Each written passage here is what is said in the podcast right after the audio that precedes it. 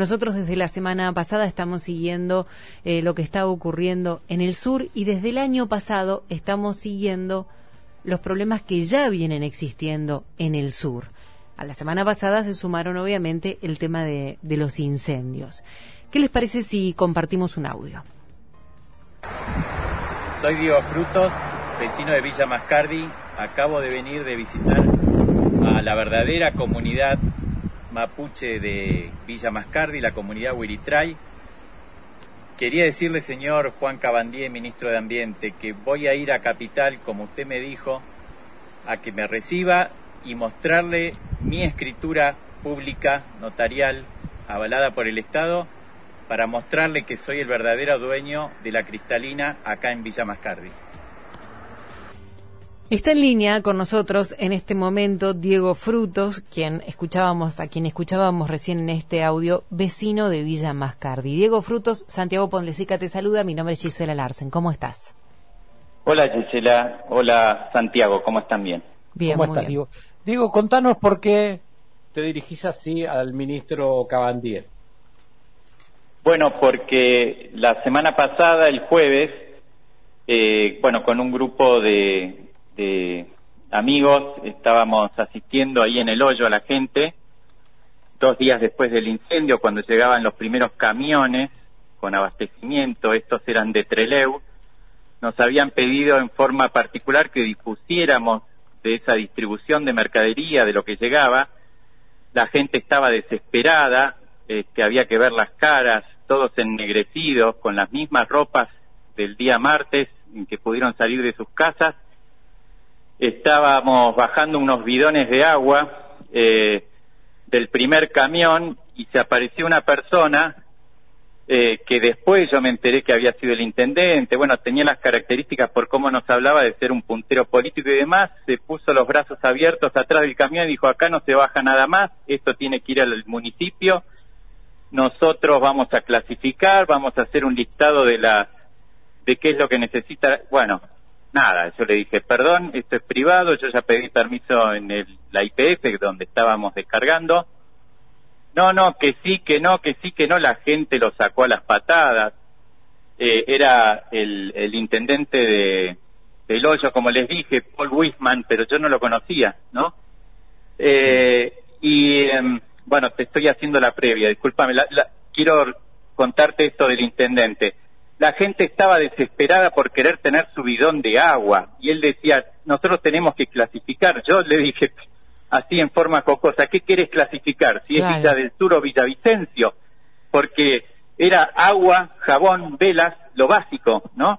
Se estaba haciendo de nochecita y esta persona inescrupulosa decía que a las 48 horas recién iban a empezar a repartir desde la municipalidad. Bueno, punto y aparte. Ahí al lado bajó el, el helicóptero de Cabandier, yo no sabía que era Cabandier que estaba, me dijeron, mirá, ahí está bajando, pum, dije, bueno, es mi oportunidad, me acerqué, Claro, yo también estaba oscurecido, ennegrecido, tiznado, si querés, porque estaba colaborando y sí o sí te ensuciás, ¿viste? Bueno, ayudando a la gente.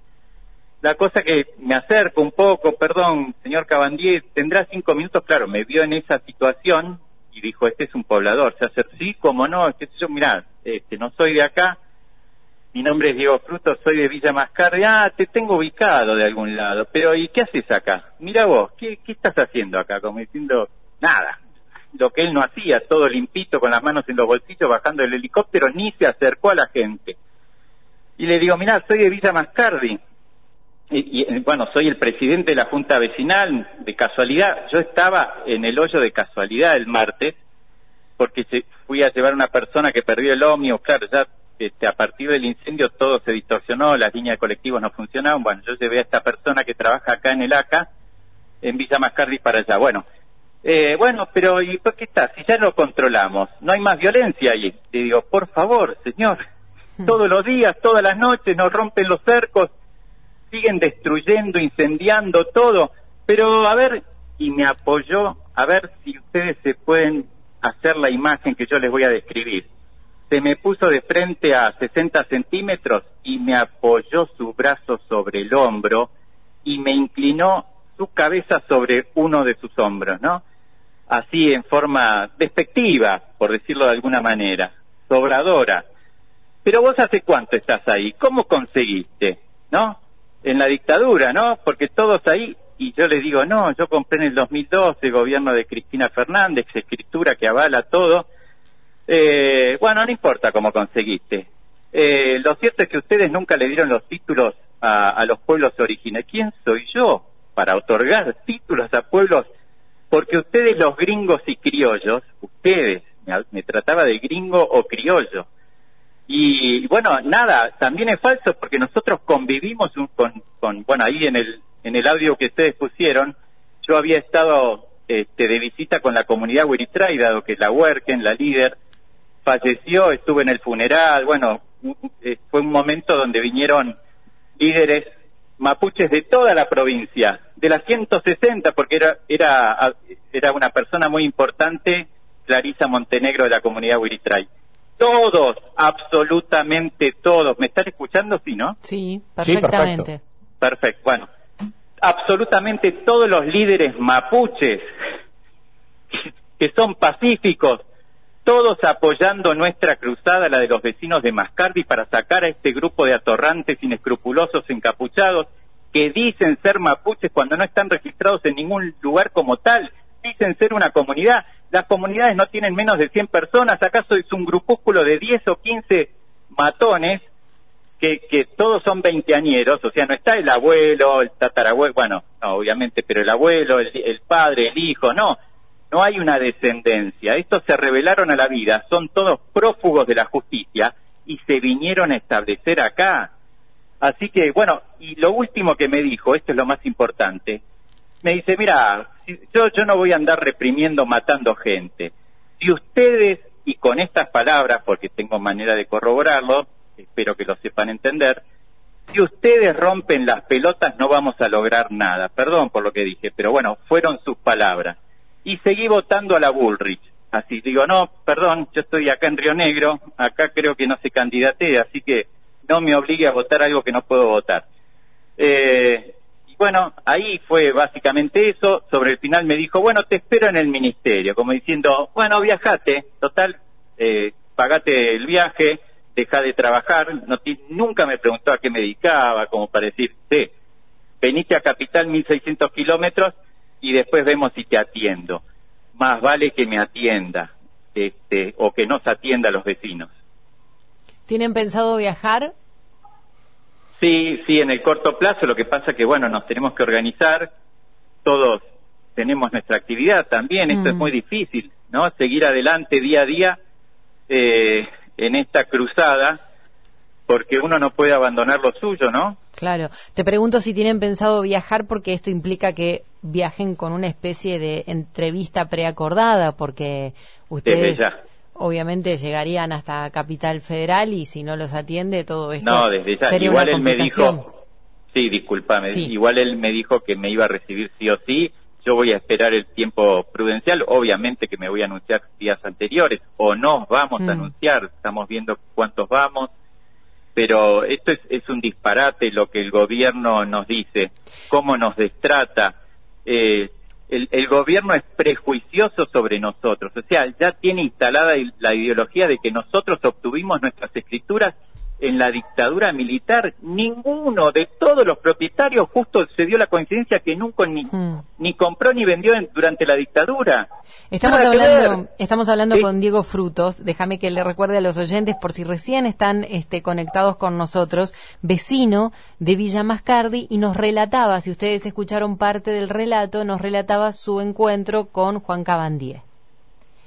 Cuando, cuando decimos nosotros, este, bu- bueno, ustedes tienen previsto viajar y demás, yo la verdad es que una, una reunión presencial hay gente que le puede dar más seguridad o menos seguridad. En esta situación y en este contexto a mí me parece que si la voluntad está, los pueden atender perfectamente por una reunión por Zoom, este, cualquier plataforma que pueda servir. Si la voluntad está para atenderlos, pueden este pueden hacerlo de cualquier manera sin necesidad incluso de pagar un, un pasaje y sin necesidad de abandonar lo suyo como dijiste vos anteriormente Exactamente, pero después nos van a decir, no, nosotros les dijimos que vinieran y no vinieron. ¿entendés? Mm. Yo quiero dejar aclarado algo. los parques nacionales, el Parque Nacional Nahuel Huapi fue, este, eh, fue el primer parque nacional, ¿no? Eh, data de 1943 eh, y las, las parcelas acá, a ver, no fue solo creado para preservar la flora y la fauna autóctona, sino también para, para habitar la Patagonia. ¿Y saben ustedes quién firmó todas las escrituras iniciales del Parque Nacional Nahuel Huapi, que no solo era eh, Villa Mascarri, sino Villa Yaoyao, Villa Catedral, Villa Traful, mm. Villa Langostura? Eh, bueno, todas estas villas fueron creadas para habitar la Patagonia. Esta era una, una zona complicada porque acá está el paso de los buriloches, donde venían los chilenos y bueno, se robaban el ganado. Bueno, siempre tuvo esas características. ¿Saben quién fue el que eh, firmó las escrituras? Primera presidencia del general Perón, 1946-1952. Entonces, eh, para la presencia argentina, para la presencia argentina en la zona para establecer soberanía argentina, dice el escrito si, no corregime. ¿no? no, es así, es así. Y después se crea una escuela militar en la zona, una de las más importantes del sur, ¿no? Claro, sí, sí, la escuela militar de montaña, es así. Todo con ese objetivo. Pero a estos les sale el, prejuicio sobre que los criollos acá y los, este, los extranjeros hemos obtenido las tierras en forma indebida. La casa que a mí me incendiaron, mi casa, que ya está incendiada, pero yo sigo resistiendo como puedo, en la casa de un vecino, de día trato de darme vuelta, tengo gente que me ayuda, es, es increíble la solidaridad de la gente que, que, bueno, conmigo se han portado muy bien. Eh, pero mi casa tenía 35 metros cuadrados, no sé si ustedes saben lo que es eso, es una habitación, un baño, un comedor, cocina, un altillo chiquito y nada más que eso. Esa era mi casa multimillonaria para el señor Gabriel Fuchs. Mm. y que yo salgo, yo, el vecino Frutos, ese, ese vecino Frutos, sale a amedrentar a la gente porque tiene armado un grupo parapolicial, yo no conozco de armas, no, no tengo el teléfono de ningún policía, solo del destacamento, que los policías los cambian continuamente, no, nunca he llamado en forma privada a un policía, pero hacen un relato para que la gente piense, ah, bueno, no, ¿cómo será esto? ¿A quién le, o sea, plantean la duda en forma continua. Esto es un desastre y, no hay manera de que por más que yo le explicaba el otro día a Cabandier y que le, expliqué lo de las escrituras, bueno, en realidad no me importa cómo conseguiste. Ah, ahora no te importa, hace dos minutos me lo planteabas como diciendo, ¿y cómo este? Así inclinándome la cabeza sobrada, ¿Ustedes se hacen la idea de, qué manera me estaba hablando? Con la mano en el hombro, me ponía la mano en el hombro, yo tengo 56 años, como si yo fuera un nenito. Eh, bueno, no, tampoco, si fuera un nenito tampoco, no hay que hablar de esa manera, pero con una soberbia, como llevándose el mundo por delante, por haber sido hijo de desaparecido o lo que sea, pero no tiene la formación para el cargo él como otros tantos que están en el gobierno nacional, una falta de respeto total. Si ustedes, lo vuelvo a decir, porque quizás hay gente que no escuchó, si ustedes siguen rompiendo así las pelotas, no vamos a lograr nada. Palabras de un ministro nacional, Diego, lo que estamos viendo, y nosotros seguimos el tema aquí en este programa y en la radio, en Millennium, es que se va agravando. Nosotros hablamos hace meses, no sé si te acordás.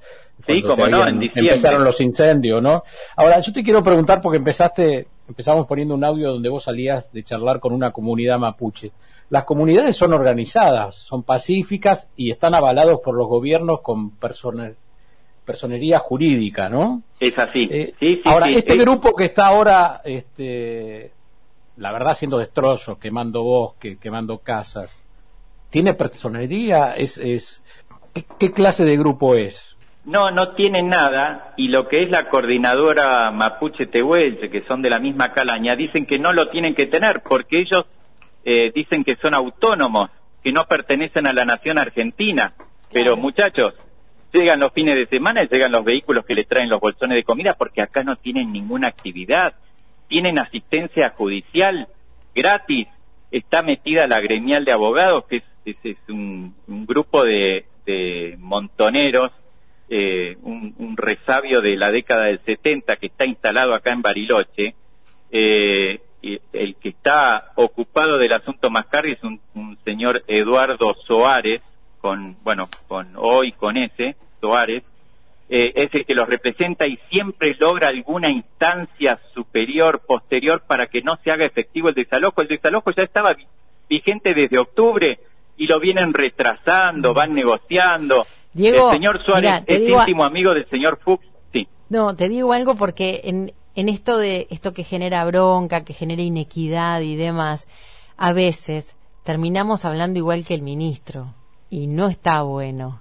No está bueno. Vos yo les pido no sos ministro, vos no sos ministro, pero además eh, todo hace pensar que sos un hombre de bien. No te subas a ese carro, no te subas a ese carro. Eh, está bien igual que no lo cuentes. ¿eh? hoy a la mañana tuve un apedreo, ¿entendés? Quiero a ver si ustedes me logran interpretar acá la angustia, la desesperación que nosotros tenemos, te traiciona el intelecto. Y sí, o sea, es, es algo que, que uno no lo puede controlar porque es algo del día a día Santiago, vos me hiciste la nota a principios de diciembre cuando yo tuve la paliza esa, y te puedo asegurar que entre ese momento y ahora tuve un montón de situaciones similares. Lo que pasa que no son registradas por ningún camionero con un, con un teléfono en, ese momento. Mm. Pero esto es algo continuo y no mío, sino de todos los vecinos. Que, y no hay nadie, no tenemos policía, hoy no había patrullero.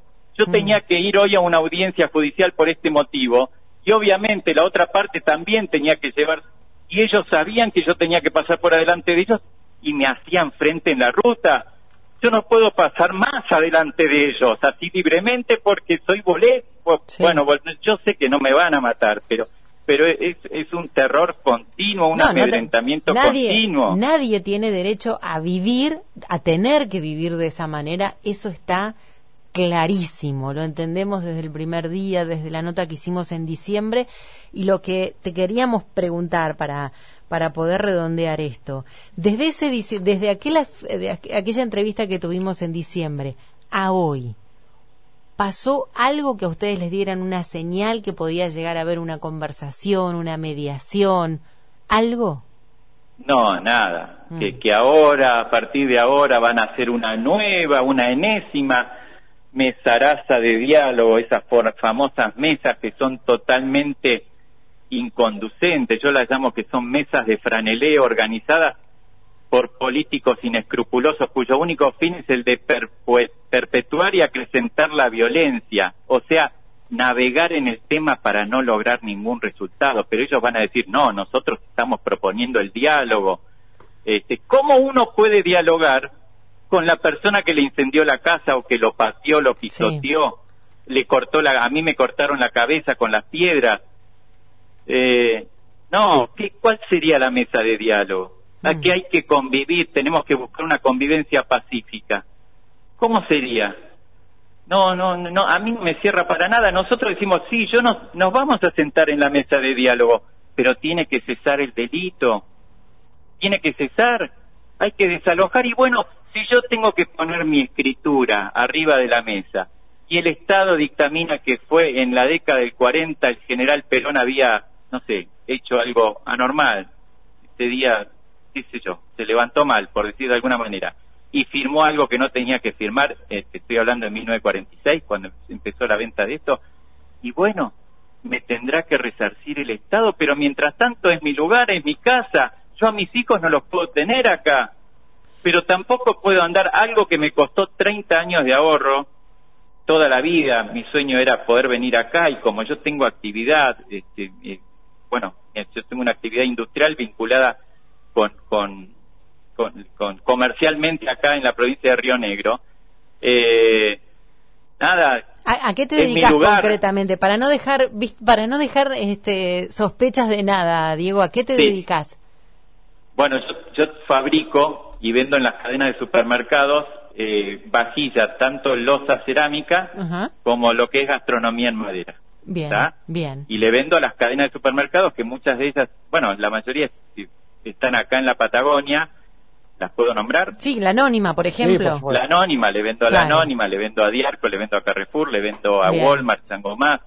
Eh, soy proveedor, pero no de ahora. Yo hace 30 años que soy proveedor mi actividad es esa, industrial.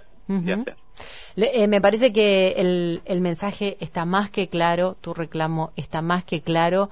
No vale, eh, no vale distinto un título de propiedad en Caballito que en La Plata, que en, Salta, que en el sur. Un título de propiedad es un título de propiedad. Haber sido dueño de esas tierras y ser dueño de esas tierras eh, da derechos y obligaciones. No hay, no hay nada hasta el momento, y si hubo algo mal hecho, mal hecho, por parte de alguna persona, la justicia debe tener que investigar y debe tener que decidir pero rápido, porque acá hay un problema que cada día tiene una chispita más y cada día eso hace que sea más complicado para convivir en el lugar y con menos derecho para la persona que, que lo siente como su lugar, como es el caso que estás contando vos también.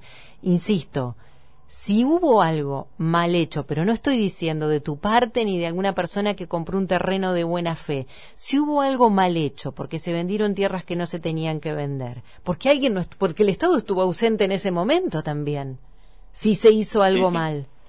Tal cual. El Estado estuvo ausente en ese momento si fue así. Hay que resolverlo. Hay que resolverlo. A todo esto yo te digo, quería contarles que ellos tienen una, ellos, la muchachada de encapuchados, como la nombro yo, tienen una restricción judicial de 500 metros con respecto a mi lugar. Los tengo al lado, chicos. Hmm. Nunca la cumplieron desde noviembre hasta ahora. y me siguen provocando, los tengo al lado. Una restricción de 500 metros. Para nada.